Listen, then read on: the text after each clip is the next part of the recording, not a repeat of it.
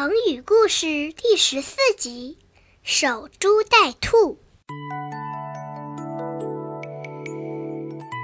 有个人正在锄地，忽然看见一只兔子跑过来，这人大声喊：“捉兔子呀！”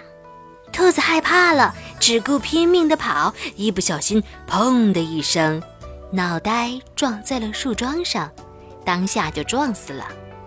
晚上，这个人高高兴兴地吃了一顿兔子肉。从第二天开始，他再也不种地了，从早到晚守在那个树桩旁边，希望每天都能捡到一只兔子。可是他等来等去，再也遇不到这样的事情了。